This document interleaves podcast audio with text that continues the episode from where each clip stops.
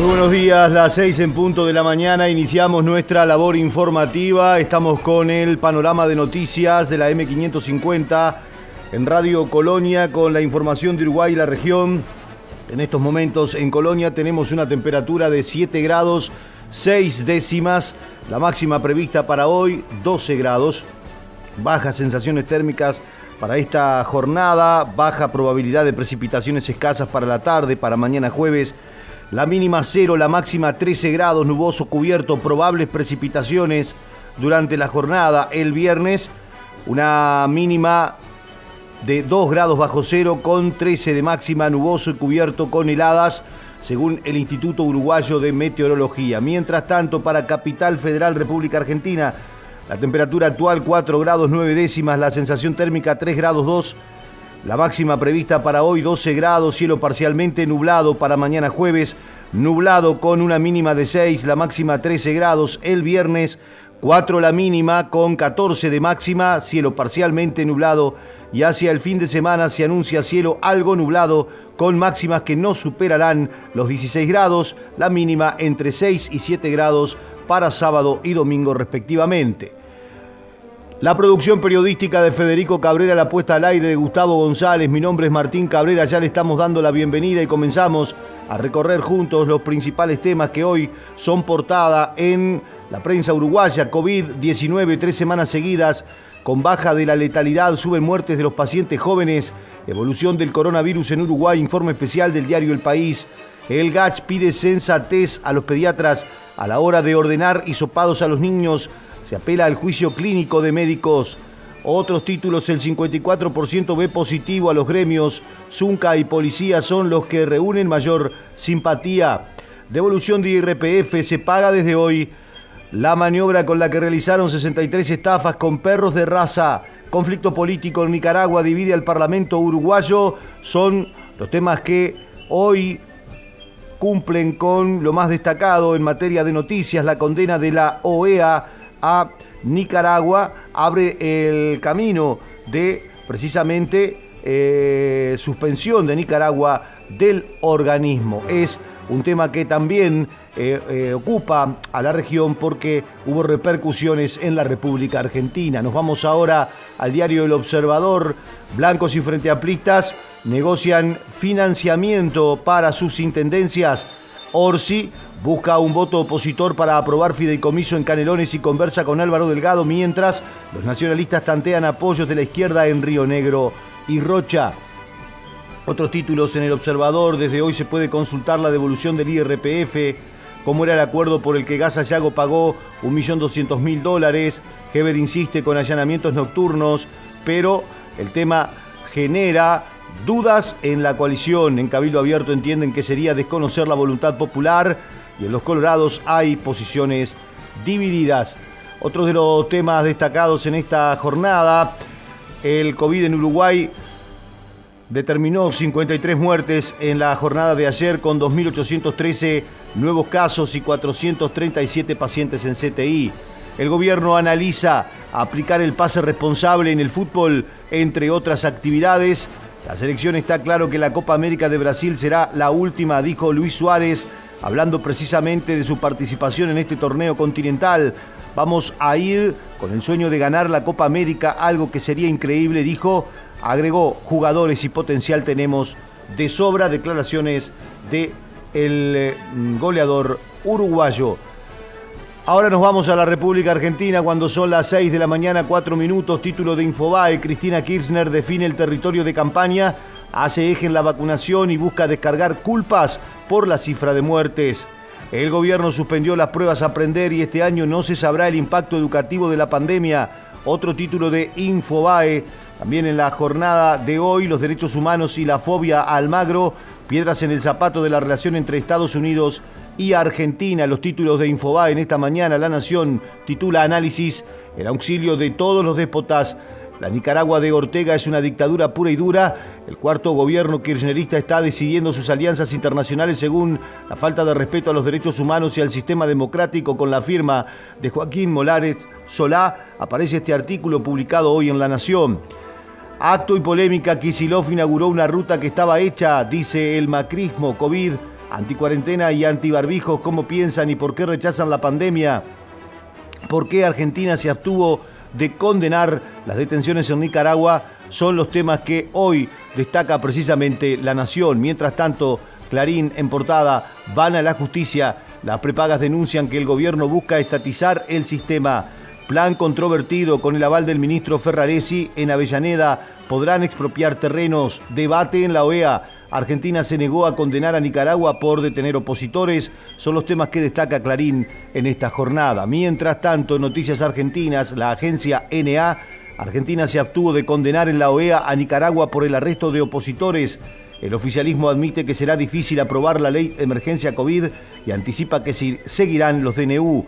Macri criticó la abstención del gobierno argentino sobre Nicaragua. Estos son algunos de los temas en la República Argentina donde se reportaron 27.260 contagios, 589 muertos por COVID en las últimas 24 horas. Son las 6 de la mañana, 6 minutos. Comunicate con nosotros por WhatsApp. Por WhatsApp 598-092-560-565 o al 598-092-338-126.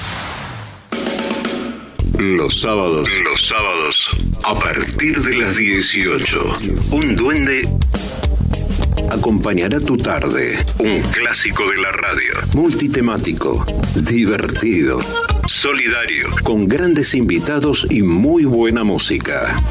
Aquí, en AM 550, llega El Duende.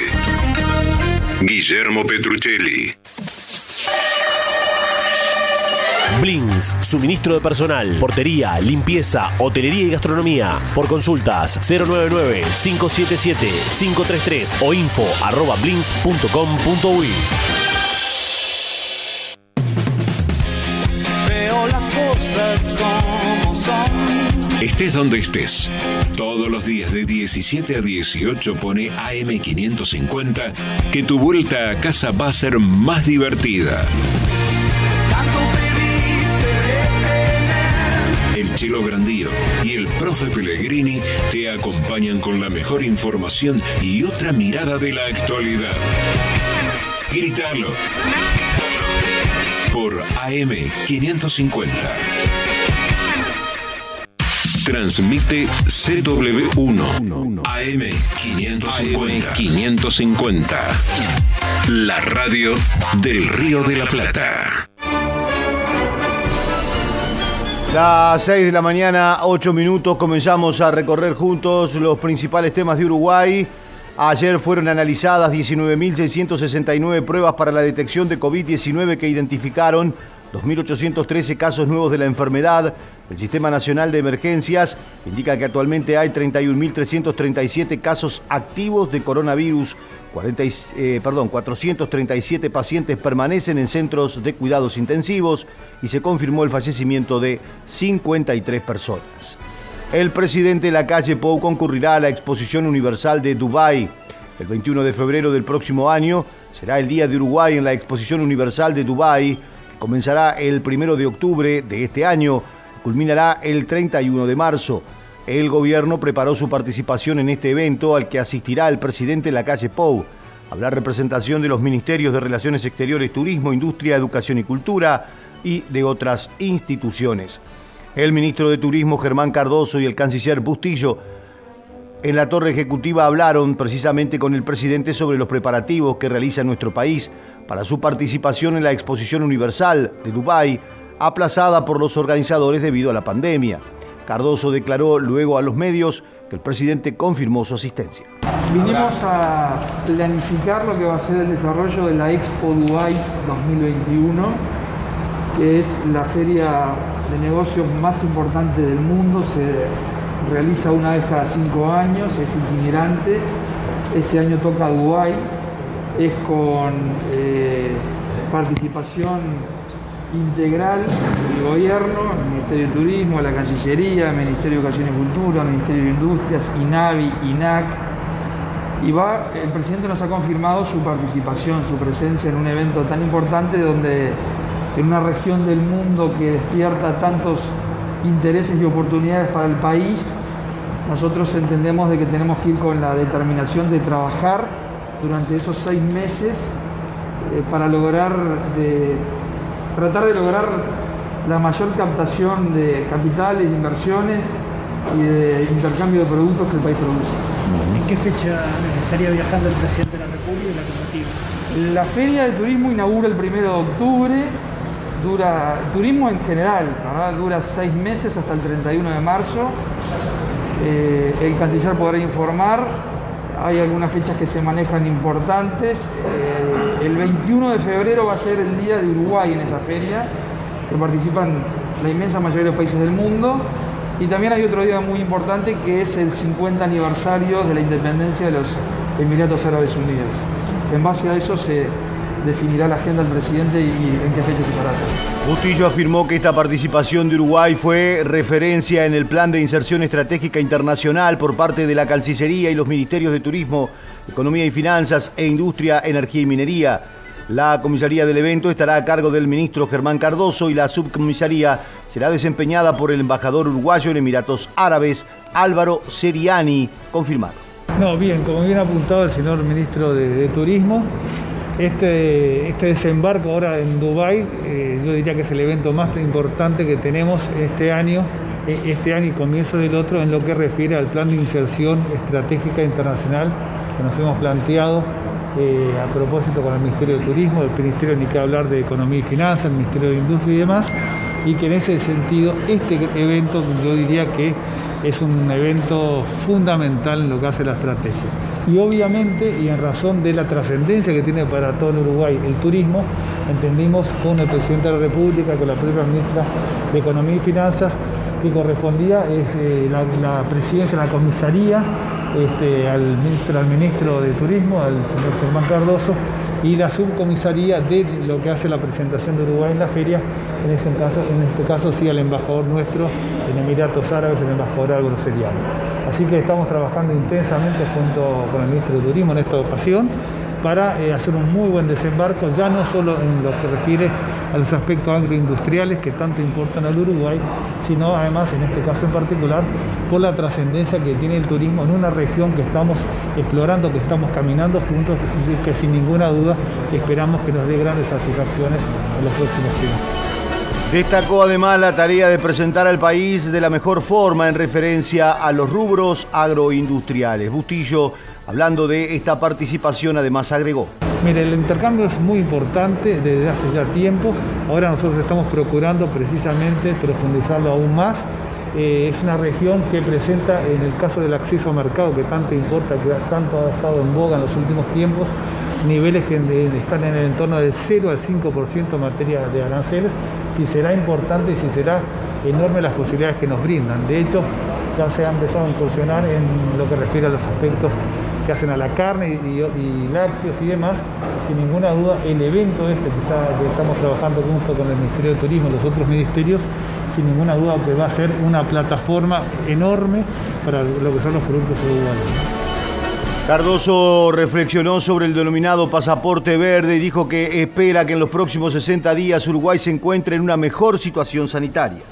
Estamos trabajando en la dirección que va el mundo. Eh, el subsecretario es quien está participando de los grupos estratégicos de definiciones. Eh, analizábamos cuál está siendo el avance de la pandemia. Nosotros tenemos firmes expectativas y esperanzas de que en los próximos 60 días el país va a estar en una situación sanitaria mucho más sana, mucho mejor.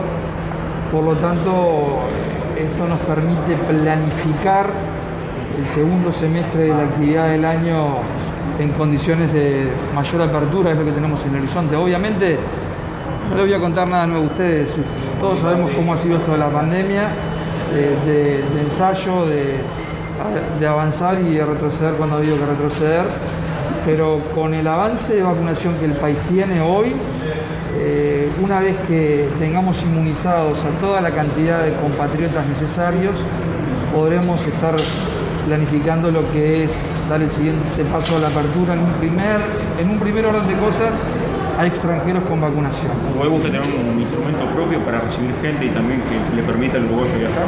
Nosotros, nosotros estamos trabajando en cada región, hemos tenido una reunión con los ministros de turismo del Mercosur la semana próxima pasada.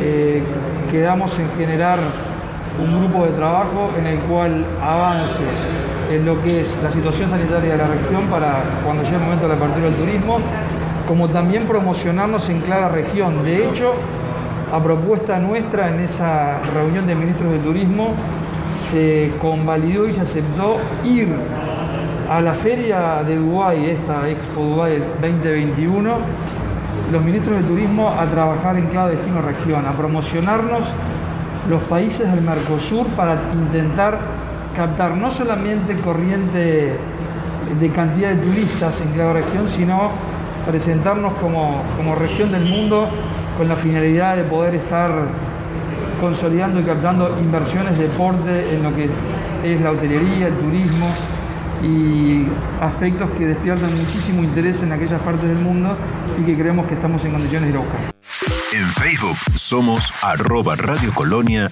AM550. Las dos orillas, de 18 a 19, con Guillermo Marconi. Por un país sin grietas y más unión.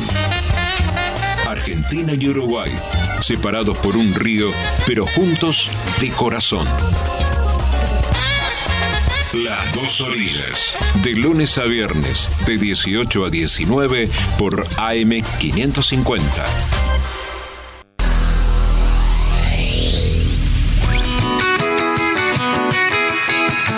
Nuestra tierra. Nuestra tierra. Con Fernando Bertelo, Esteban Fuentes y Facundo Mezquida. Facundo Mezquida. Nuestra tierra. Todos los sábados. Todos los sábados. De 6.30 a 9. Con información del campo. Nuestra tierra. Nuestra tierra. Por Colonia AM550. No esperes al fin de semana para estar informado. Colonia Agropecuaria es tu programa. Lunes a viernes de 14 a 16 por AM550 Radio Colonia. Colonia, Uruguay.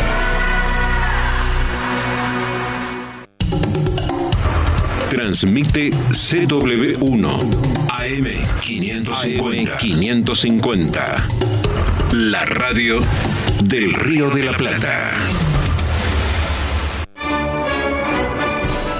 LATU abrirá seis oficinas regionales para acercar sus servicios a emprendimientos en todo el país. El gobierno presentó al programa LATU Uruguay, permite a las empresas agregar valor, exportar sus productos e interiorizarse de las herramientas técnicas y profesionales que ofrece el Laboratorio Tecnológico del Uruguay, LATU. Los servicios tienen que acercarse a la gente para que las cosas sucedan con rapidez y excelente respuesta y este es un caso más, definió el secretario de la presidencia Álvaro Delgado. Yo decía en un evento pasado, hace algunos meses aquí en el LATU, cuando se empezaba un nuevo proceso eh, de interconexión educativa eh, con una universidad, decía que para Ruperto Long era volver a su primer amor le pedí perdón a Susana que estaba entre el público. Y me imagino que uno cuando vuelve a su, a su primer amor vuelve con muchas ganas y con mucho entusiasmo. Y está dispuesto quizás a ponerle por el tiempo que queda todo el calor, el empeño, el empuje y el compromiso para trabajar cada día como si fuera el último. Y la otra vez cuando recibí la, la torre ejecutiva al presidente LATU con todo el cronograma que tenía para este año de actividades, LATU me, me sorprendió gratamente. En realidad no me sorprendió. Lo que hizo fue confirmar que aquellas expectativas que él, que el gobierno nacional, que el Ministerio de Industria tenían sobre esta gestión, bueno, iban a ser colmadas con, obras, con decisiones, con, procesos y sobre todo con actitud de, poner un lato, al LATU hoy en característica de un LATU 5.0. El ministro Paganini insistió en que es una herramienta nueva que apuntala a un país abierto, conectado al mundo. Nuestro gobierno parte de un concepto que es el país abierto y conectado con el mundo, pero también con un concepto de que esta apertura y conexión al mundo tiene que ser desde todo el territorio nacional. Este, y en este sentido estamos trabajando en diversos aspectos con una visión nacional del país y una visión integradora y también una visión interinstitucional, es decir, aprovechar todos los recursos del Estado en el territorio para poder dar servicios de manera integral. Y este es un ejemplo más de este tipo de emprendimiento y es un ejemplo donde el, el LATO está haciendo punta y está liderando proactivamente esta política. Y creo que esto vale la pena reconocerlo. Este, el LATO es un organismo que en su rica y larga trayectoria ha sufrido diversos procesos de transformación, se ha ido diversificando, pasando de los ensayos y las certificaciones también al asesoramiento, también a la investigación y desarrollo, a la incubación de pequeñas y medianas empresas, al desarrollo de un parque tecnológico. Y ahora, se ha comenzado antes en Fraiventos, pero ahora mucho más agresivamente, a, a abarcar todo el territorio nacional con esta iniciativa. Entonces esto es un paso más en una institución que ya tiene una trayectoria enormemente destacada. Y es un paso más que, yo diría, se alinea perfectamente con lo que ha sido la trayectoria también de su presidente, que ha tenido mucho que ver con todo esto. Entonces, esto es, hay que reconocerlo. Finalmente, me parece que es clarísimo el foco que se ha puesto en poder permitir que un empresario, una empresa, una pymes, en cualquier lado del territorio nacional, pueda recorrer el difícil camino de transformarse en una empresa excelente, diversificada, exportadora, agregando tecnología, agregando valor. Y que ese es el camino del desarrollo de nuestro país. Es, es, pasar a tener en todo el territorio emprendimientos que agregan valor a partir de los recursos que hay, a partir de las capacidades que hay, pero potenciándolas lo más posible, acercándolas al mundo. Y acercándoles el mundo a esos emprendimientos. Y esto es un paso importante en esa dirección, entonces no me queda más que felicitarlos y animarlos a seguir adelante. Detalló que la primera oficina se inaugurará en Salto y abarcará ese departamento, Artigas y Paysandú, mientras que otra estará ubicada en Maldonado, incluirá la Valleja Rocha y 33. Agregó que la tercera se situará en Rivera, comprenderá Atacuarembó, Cerro Largo y la cuarta se emplazará en Río Negro, abarcando con emprendimientos de Soriano. La quinta englobará a las empresas de Durazno Flores Florida y la sexta a Colonia y San José.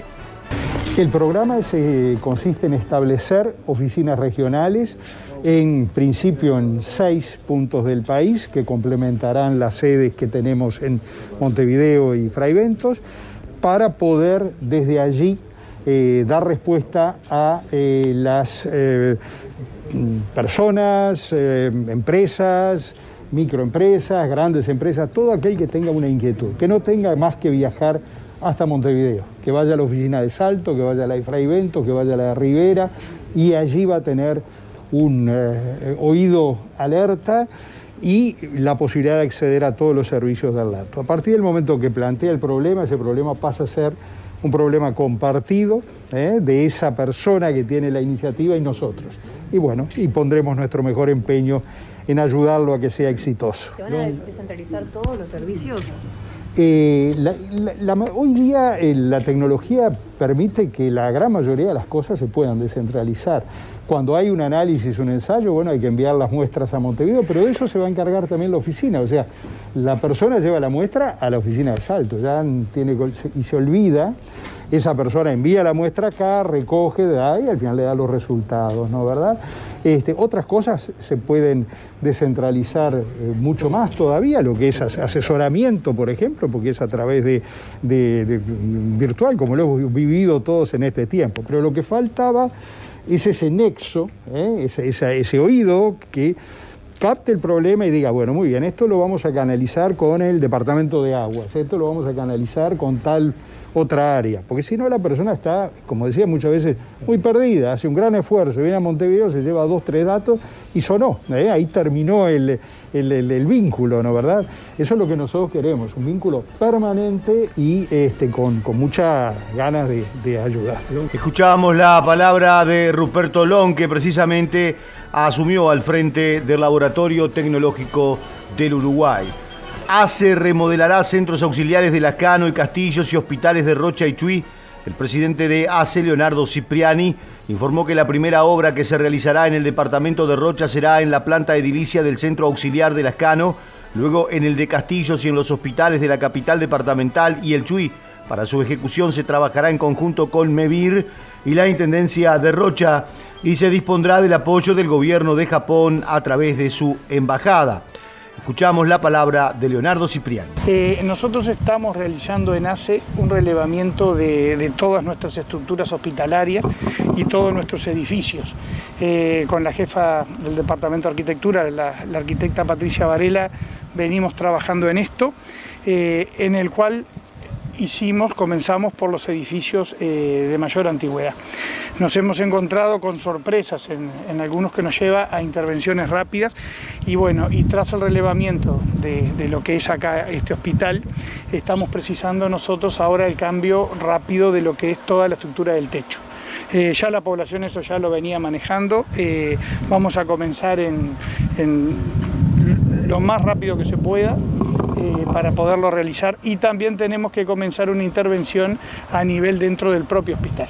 Digo, adentro, digo, tenemos áreas con, con mucha humedad, hay que adaptar otras estructuras, como por ejemplo estábamos mirando los consultorios de pediatría no son adecuados, tenemos que, que pensar en ir realizando una policlínica nueva que sea más decorosa para, para los pacientes y, y, bueno, y después en las áreas de internación también nos ameritan. Tenemos salas comunes, la sala común en el mundo entero, digo, y nosotros estamos, eh, por un tema hasta de decoro del propio paciente, estamos siempre pensando en irlas reduciendo y, y, y poder lograr de esa manera mayor confort y seguridad en la internación del paciente. ¿no? Eh, ¿Se va a respetar la estructura actual, el diseño actual o se va a modificar? No, el diseño actual se va a respetar, lo, lo vamos eh, a adecuar pero se piensa seguir, seguir manteniendo. Esto es un pedido que desde que el director ingresó eh, nos viene realizando, también el intendente, eh, eh, es un pedido continuo junto con el diputado y bueno, y ahora estamos, estamos cumpliendo. Esta no es la única intervención en Rocha, ¿no? Digo, está el Hospital de Lascano ahora urge. O sea que este techo urge, o sea que tenemos que ir priorizando. Ahora estamos trabajando, seguimos trabajando con el hospital. El hospital, como todos saben, ya tiene una unidad respiratoria de agudo, que eso es el, es el embrión del futuro CTI. Eh, nosotros en ACE, con el directorio de ACE, tenemos pensado un plan de, de, de descentralización de los centros de terapia intensiva. Eh, nosotros aumentamos las camas a nivel nacional de 112 a 260 y pusimos ya unidades de terapia intensiva en lugares donde no había. Rocha es un lugar donde falta a nivel público eh, terapia intensiva. Tenemos un prestador privado que es muy potente, que, que, tiene muy buen CTI, que nosotros trabajamos, pero consideramos que a, a nivel nuestro está faltando. Y también otra intervención que nos, está, eh, nos surge y en breve vamos a comenzar a trabajar es en el centro hospitalario de, Castillos. ¿verdad? Castillos es un centro que también tiene muchísima carencia, muchísima carencia desde el punto de vista edilicio. Eh, estamos trabajando en convenios con el Estado, junto con MEVIR y la Intendencia, para, para poder desarrollar la zona mejor y nosotros desde ACE, en colaboración también con el gobierno de Japón, que empezamos con, con el doctor, eh, eh, con, Milton, empezamos a trabajar eh, para hacer un proyecto que Japón ya lo aprobó y lo autorizó, en el cual tenemos una donación importante que nos va a permitir, como les digo, en breve estar trabajando.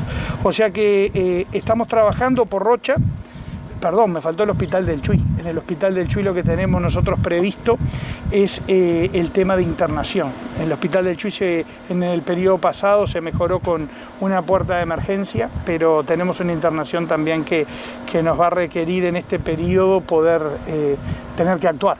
Seguimos en Instagram, Radio Colonia. Y cuando llega Marcelo, me late el corazón.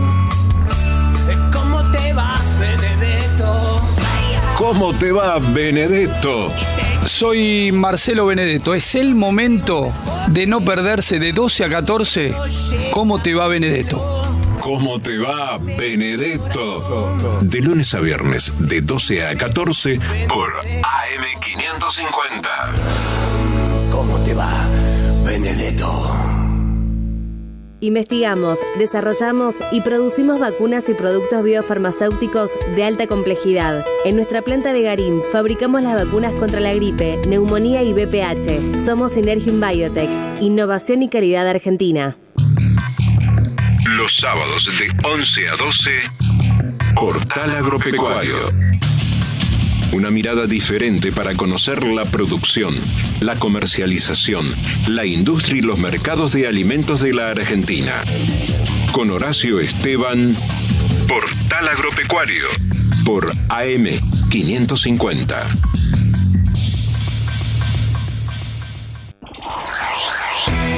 Transmite CW1 AM 550. 550. La radio del Río de la Plata. El homenaje propuesto por Orsi hacia el Grupo Asesor Científico Honorario se cumple hoy a las 20 horas. El intendente de Canelones planteó un bocinazo a las 20 horas en homenaje al GACH. El jerarca dijo que ha sido una de las pocas cosas que nos ha unificado como país y sostuvo que la convocatoria de este grupo por parte del presidente de la calle Pou fue un acierto. Un poco eh, como, como en algún principio pasó cuando empezó la pandemia, aquello de los aplausos a los médicos. La idea es un aplauso generalizado, porque esto ha sido de las pocas cosas que nos ha unificado como país, me parece, ¿no? el apoyo de todas las filas políticas al trabajo hecho desde ahí, el acierto del presidente cuando lo convocó, y, bueno, un, gran aplauso, pero como sabemos que hay gente que de repente está volviendo a su trabajo, que sea aplauso y bocinazo, y que se sienta que hay un pueblo que, que está muy agradecido y que, y que además es buena cosa el saber que, que están ahí y que, como decía el presidente, él va a tener un teléfono por si por si se necesita, o sea que como país o como como como como oriental yo siento la tranquilidad de que están que no sabíamos que existía es, tanta capacidad de verdad más allá de, todo eh, hoy debe ser de las cosas que, que, que de que verdaderamente genera unanimidad y por eso un gran aplauso pero como sabemos que hay gente que de repente no puede andar volviendo el trabajo que se hable aplauso con bocina que, que se sienta bien que hay un país atrás que respalde Consultado sobre si está de acuerdo con que finalice el trabajo del GACH, más allá de que sigan estando a la orden del gobierno ante cualquier consulta, prefirió no realizar una evaluación. Yo, yo por lo que he escuchado es un poco de ida y vuelta, ¿no? Eh, lo mismo como que también el trabajo que se ha hecho hasta ahora como que se habría, como que ya está. Y yo no voy a hacer la evaluación de, de si, si, si, si se pudo, se pudo haber hecho más, se puede hacer más. No sé, digo, yo hasta ahora, eh, el, saber que siempre estaban ahí, que de repente aparecían en alguna conferencia de prensa o que aparecía alguna mención, a mí me daba la tranquilidad de que de que no se estaba de que no se estaba pasando. Entonces eh, me parece que y, y si- y si decidieron darle un cierre porque también hay que poner a pensar no hay gente que hace trabajo honorario también es cierto que ha habido de repente diferencias. Lo que pasa es que lo que hace el grupo asesor científico es eh, asesorar las decisiones son después de carácter político y son cosas diferentes eh, yo he escuchado, todos hemos escuchado que eh, se, puede criticar la orientación, por lo, lo- lo que ha hecho el gobierno, se puede apoyar. Eso, así están dadas las cosas a nivel político. Ahora, lo que no existe es dudas con respecto a, a- a- al buen material que surge de ahí. No sé, no sé, no sé, no sé, no sé. Lo que pasa es que la diferencia radica en que, que cada cual tiene que hacerlo, no, no, son cosas distintas. Ha habido, sí, comentarios que de repente no se hizo, no, que de repente no, que no se hizo lo que todo, todas las cosas que planteaba. El presidente mismo dice, sí, hay algunas cosas que no las hice. Después entramos todos a manejar qué porcentaje hizo, qué porcentaje no hizo.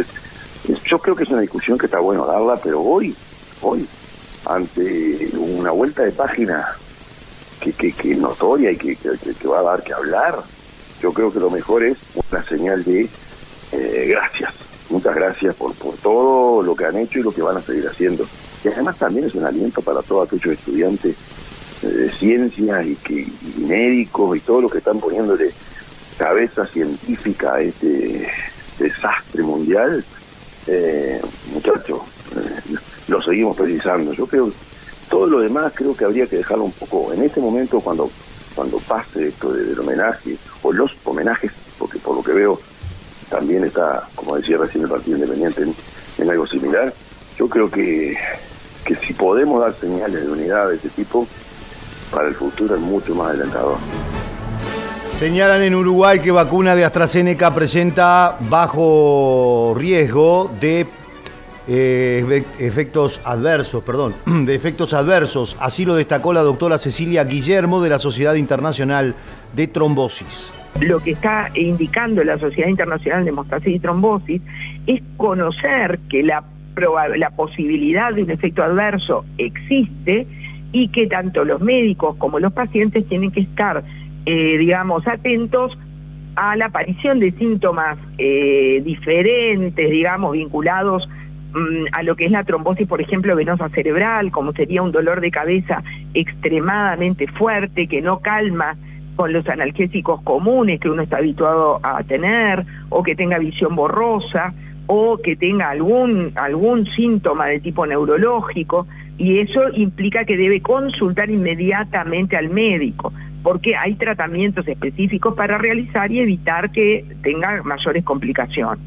Estas son complicaciones que se producen luego aproximadamente de los 5 días de la vacunación y aproximadamente hasta los 20 y 25 días post vacunación. Es decir, que no se da inmediato a la vacunación y tampoco se da en forma muy alejada, es decir, separada de la vacunación. Pero insistimos que la indicación de la Sociedad Internacional de Trombosis y Hemostasis y de la mayoría de los expertos internacionales es que la vacunación supera el beneficio, eh, el beneficio de vacunarse es superior al riesgo de contraer la infección.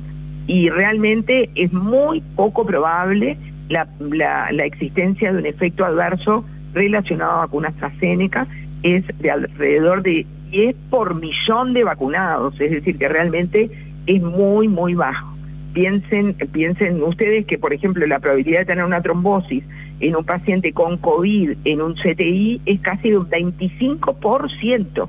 Es decir, estamos hablando de 10 en un millón contra 25%. Es decir, que por ahora y hasta lo que sabemos en este momento, el riesgo de, de mm, sufrir la infección por COVID supera el riesgo de vacunar. El doctor Rafael Radi, el coordinador general del Grupo Asesor Científico Honorario, recordó que Uruguay está en un grado de transmisión comunitaria nivel 4, por lo que es difícil no contagiarse ya que el tapabocas por sí solo no es suficiente y la inmunización a través de las vacunas no es inmediata. Hablando en una instancia de reflexión sobre la pandemia organizada por la Universidad de la República, Radi sostuvo que el levantamiento de las medidas que restringen la movilidad tendrá que ser progresivo, regulado y basado en evidencia. En un estado de transmisión comunitaria 4, como tenemos ahora, es difícil no contagiarse, de hecho, porque las máscaras faciales solas no son una protección 100%. Las máscaras faciales son muy buenas, muy útiles, pero son parte de un conjunto de medidas de, de intervención no farmacológica. Obviamente la vacunación es una herramienta fundamental, pero ninguna vacuna es 100% efectiva y además hay que esperar a 15 días de la segunda dosis para tener el nivel máximo de inmunidad.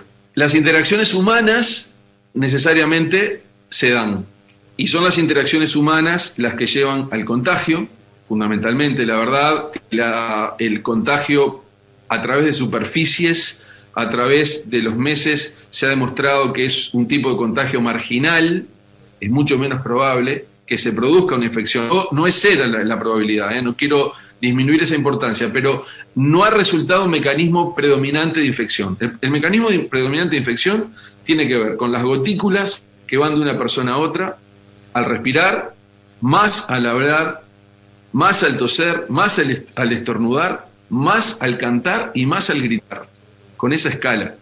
Por eso, la relajación eventual de las medidas, que no es para hoy, sino será para algún momento más adelante, tendrá que ser muy progresiva, muy regulada, muy monitorizada y siempre basada en evidencia y seguramente haya avances y retrocesos. También tenemos que pensar, como está pasando ahora en Inglaterra, que la penetración de nuevas variantes puede enlentecer estos procesos de reparto. Bien, pasamos ahora a otro tema, seguimos con otras noticias.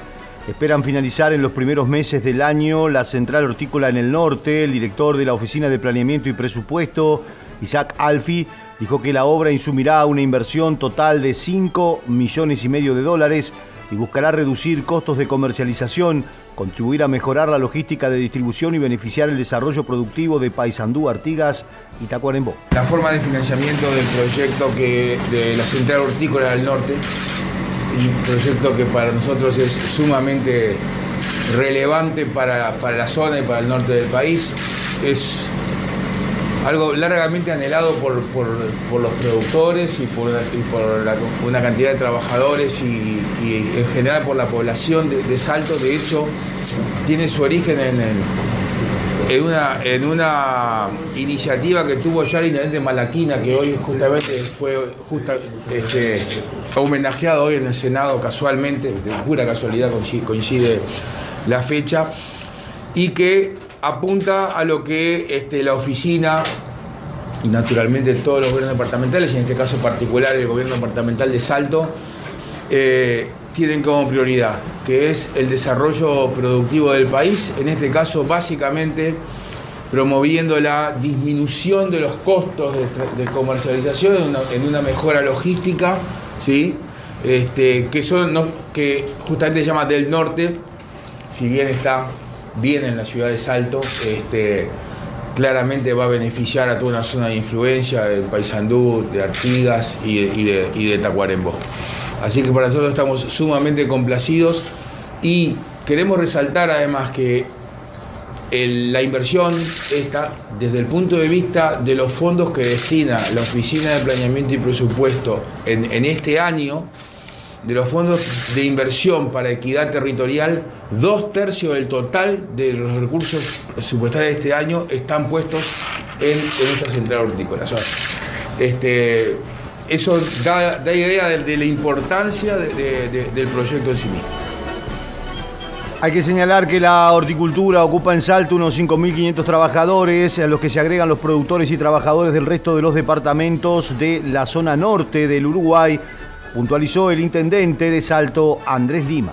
Solo en nuestro departamento, para que se tenga magnitud de lo que significa esta actividad, la horticultura ocupa entre 5.000 y 5.500 puestos de trabajo, solo en nuestro departamento. A eso sumémosle los productores de Artigas, de Paysandú y del departamento de Tacuarembó.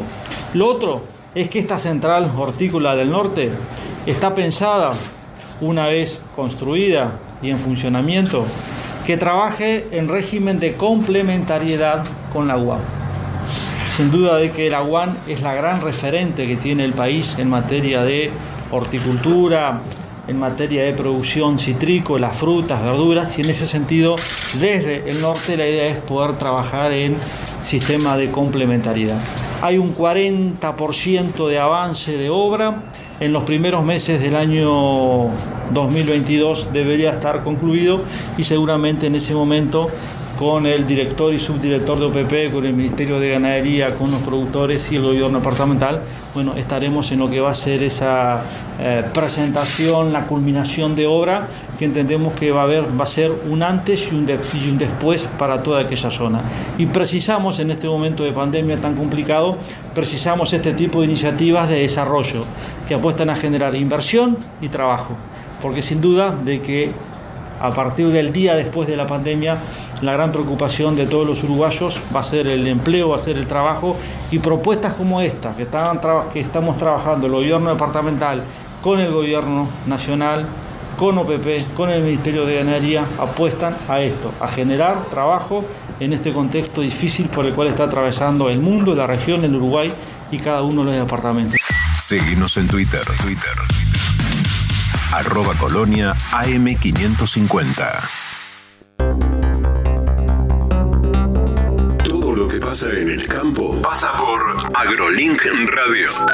AgroLink Radio. De lunes a viernes, a partir de las 16 en AM550 Radio Colonia. AgroLink Radio. Comenzó la campaña de vacunación contra el COVID-19. Si sos personal de salud, mayor de 60 años, personal de seguridad, docente o auxiliar, o si tenés entre 18 y 59 años y presentás factores de riesgo, anotate en vacunatepba.gba.gov.ar. Vacunate, te cuidas vos y nos cuidas a todas y todos. San Martín, Estado presente.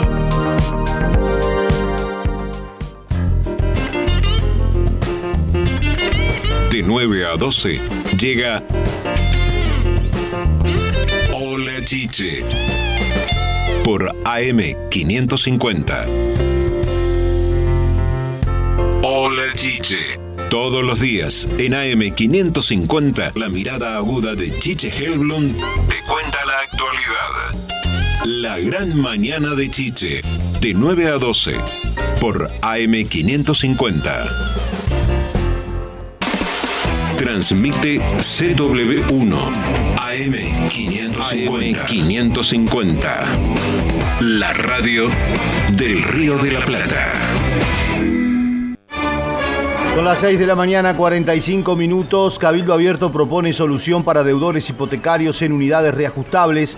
El proyecto de ley faculta al Banco Hipotecario y a la Agencia Nacional de Vivienda a pasar deudas de inmuebles en unidades reajustables a unidades indexadas.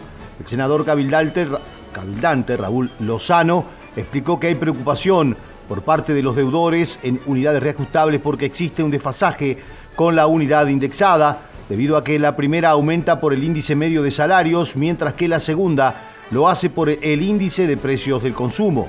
El texto establece que también se realizará una nueva tasación del bien y si lo ya abonado es mayor al valor calculado, la deuda caducará y no se cobrarán colgamentos, moras ni multas de ningún tipo. Hemos recibido, desde, siempre hemos sabido y hemos tenido una gran preocupación por uno de los problemas que afecta a, miles de uruguayos que son deudores en unidades reajustables de- de- del Banco Hipotecario del Uruguay o de la Agencia Nacional de Vivienda. Lo vemos en carne propia, ya que si bien ya hace unos años que hemos logrado saldar la deuda, sabemos de lo que significa para los actuales deudores estar pagando por un bien, por una propiedad que realmente eh, en los hechos vale de repente la mitad de lo que ya han pagado y tienen que seguir pagando. Entonces hay un verdadero desfasaje entre la unidad reajustable y la unidad indexada que se ha dado en los últimos años, eh, fruto de que la unidad reajustable aumenta por, por eh, el índice medio de salarios y la unidad indexada aumenta por eh, eh, índice de precio del consumidor, por IPC. Entonces, un, mismo bien, de repente un mismo eh, préstamo que se le hizo unos, hace unos años a, determinados uruguayos, si lo hicieron en unidades reajustables eh, es una cosa y si lo hacen y si lo hicieron en unidades indexadas realmente eh, de repente es la mitad de la deuda que están teniendo. Entonces nosotros en nuestro proyecto de ley facultamos al, al- Banco Hipotecario y a la ANB a que se pueda hacer una refinanciación de, de unidades reajustables a unidades indexadas, haciendo también una nueva tasación del, del bien y en los casos de que ya el bien haya sido pagado, en ese caso que la deuda eh, caducara y que no, no, no se hicieran, no se cobraran ni colgamentos, ni moras, ni multas de ningún tipo. Eh, lo que se pretende es ayudar realmente y hacer justicia con el deudor eh, responsable y que ha, hecho ha pagado durante durante muchísimos años de repente eh, eh, su préstamo. Un edil de San José propuso ampliar el programa de jornales solidarios con aportes del sector privado.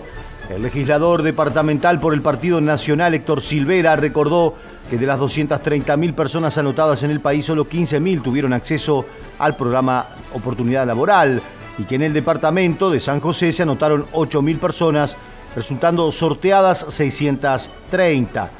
Lo envió a la Junta Departamental de San José. Vemos con mucha preocupación las necesidades que surgen en nuestro departamento de San José, viendo que se anotaron más de 8.000 personas y solo pudieron acceder a este programa Oportunidad Laboral denominado Jornales Solidarios. Solo 630 personas tuvieron la oportunidad y bueno, lo que estamos solicitando a la OPP concretamente y a las dos cámaras de diputados y senadores es la extensión de este programa, que es una herramienta muy buena, la entendimos que es muy buena y que puede ayudar a paliar la situación y más en esta época de invierno que se nos avecina y creemos que con los organismos, no con las intendencias, sino con los organismos públicos, OCE, UTE, ANTEL, Ministerio de Transporte y Obras Públicas, etcétera, se pueden utilizar y podemos darle una mano a esta gente que quedó en espera, ¿verdad? Y la idea es que eh, se haga rápidamente eso, por eso pedí desde la Junta Departamental que vaya directamente a la OPP y a las dos cámaras para agilizar los trámites correspondientes, de dónde va a surgir el dinero para esto. Y bueno, se puede grabar con las pasteras, con las grandes empresas, tratar de buscarle los mecanismos para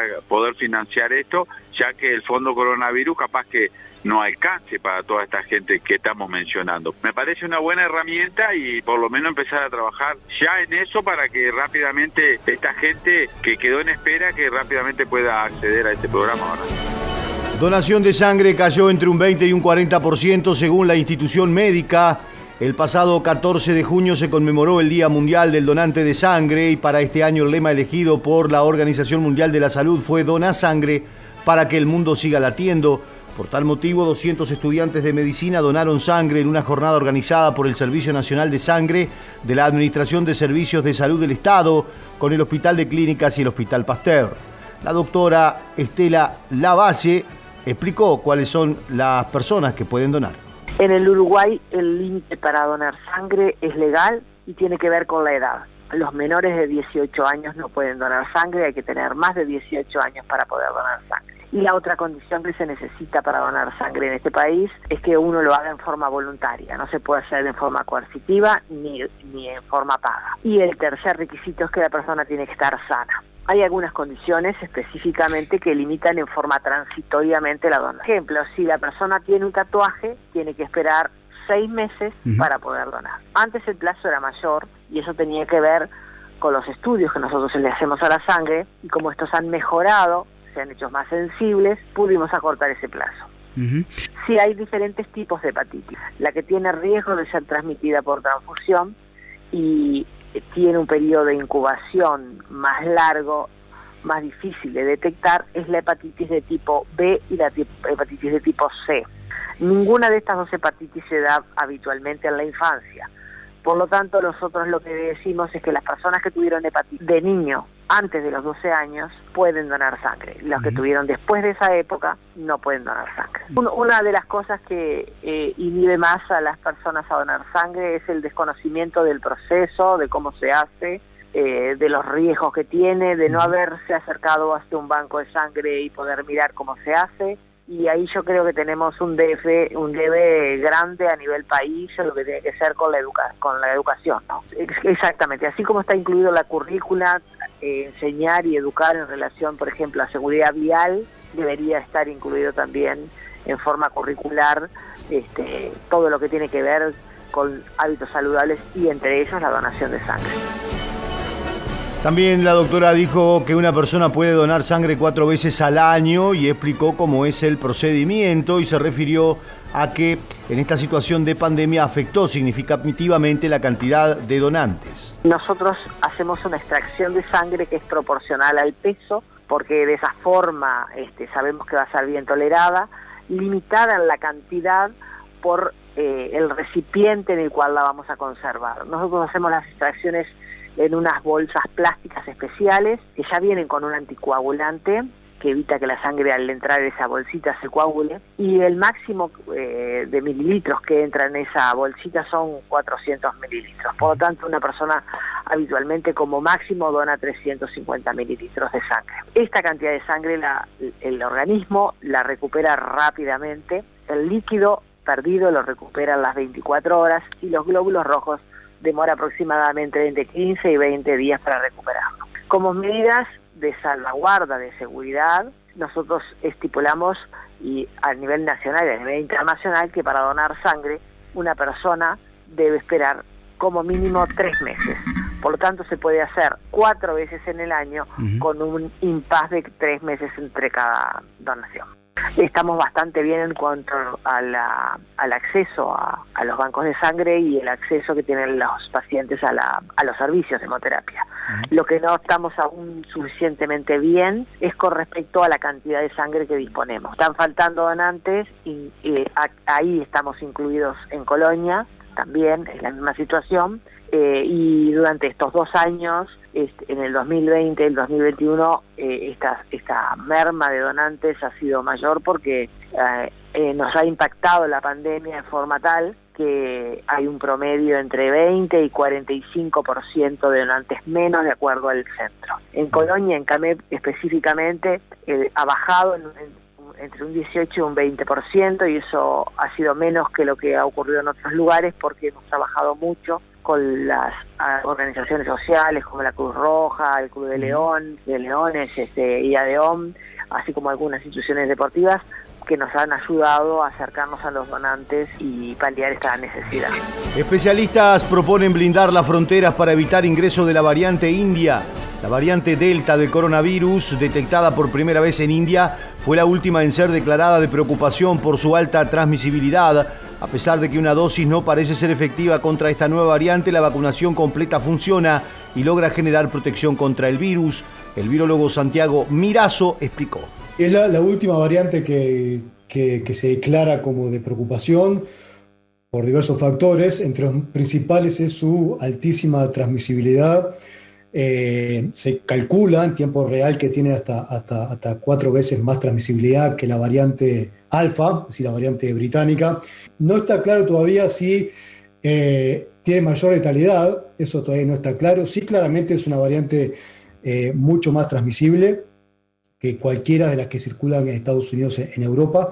Si estuviéramos hablando de otro tipo de virus con, otras, eh, otra capacidad de mutar y con otra tasa de variabilidad, seguramente ya hubiesen aparecido otras, otras variantes que hubiesen obligado a replantear todo el esquema de vacunación con nuevas, eh, con nuevas actualizaciones de las vacunas. Una de las pocas ventajas que tiene este virus es que es un poco más lento para cambiar y para adaptarse, a pesar de la enorme ocurrencia de variantes. Hay sectores del virus, entre ellos la proteína S contra la cual se hacen las vacunas, que tienen mayor resistencia a los cambios, mayor resistencia funcional, y eso ha sido lo que ha impedido que aparezcan variantes eh, que obliguen a reformular todas las vacunas. Pero la posibilidad está, parece improbable que aparezca una variante que eh, tenga ese efecto. Parece improbable por el tipo de virus que es. Puede pasar. Meteorología alertó sobre la situación de ola de frío en el país. Las autoridades recibieron los informes tanto del Comité de Emergencias Departamentales como también los que tienen a su cargo activar planes de contingencia. El jefe de pronóstico de la institución uruguaya de meteorología, Néstor Santalla, Nosotros esta situación la venimos siguiendo hace más de una semana porque como tanto la ola de frío como la de calor, eh, en determinado nivel de la atmósfera se puede lle- llegar a ver, como se ve en el gráfico, el comportamiento anómalo térmico, tanto positivo o negativo, por lo cual ya preveíamos este tipo de situación y por eso empezamos las coordinaciones con el Ministerio de Desarrollo Social y también con el Sistema Nacional de Emergencia y con algunos SECOET, sobre todo aquellos que están más afectados, a través de nuestros jefes de estaciones eh, que están en el interior del país, por lo cual ellos ya están advertidos de esta situación y bueno, y aplicando los protocolos dentro de lo que es el programa este, Calles y el, y el plan invierno. tendencia es que este, junio, por lo menos en nuestro pronóstico, se mantenga frío, más allá de que a partir del fin de semana comienza a subir ligeramente la temperatura, antes de fin de, de junio va a descender, va a haber un nuevo impulso de aire frío, por lo cual junio también va a cerrar anómalo negativamente y este es el inicio del invierno. Después empezó a sentirse a partir del día de hoy, pero ya a partir de entre el, el- del, del día de mañana, miércoles, la próxima madrugada y hasta el fin de semana es donde prevemos que eh, se dé lo más intenso de este nuevo pulso. Eh, si bien va a descender y ha descendido la temperatura a nivel nacional, no solamente a nivel nacional, sino regional, también este Servicio Meteorológico de Argentina, el Servicio Meteorológico de, de Brasil y Paraguay tienen sus, sus avisos también por, por esta incursión de aire frío. eh, se va a sentir hasta el fin de semana, pero principalmente en lo que es el centro oeste del territorio nacional y la parte más elevada del este, es decir, lo que es Soriano, sur de Río Negro, Durano, Flores, Florida, norte de San José, norte de Canelones, norte de Maldonado y La Valleja, es donde prevemos que se dé el umbral de hora frío durante al menos 72 horas, es decir, máximas entre 10 y 13 grados y mínimas por debajo de los 2 grados. Si llegan a ver el mapa del Inumet, van a ver que toda la franja costera está libre de ola de frío, no quiere decir que no baje la temperatura. En este momento eh, se siente el fresquito, sobre todo porque hay algunas ráfagas en el entorno de los 30-40 kilómetros en la hora, por lo cual la sensación térmica es más baja, pero en toda esa franja costera la temperatura es de cierta forma amortiguada porque es el río, por el río la Plata y el océano Atlántico. Santayana era quien hablaba entonces sobre la situación de la ola de frío cuando ya son las 7 de la mañana. Continuamos junto a la programación de Radio Colonia.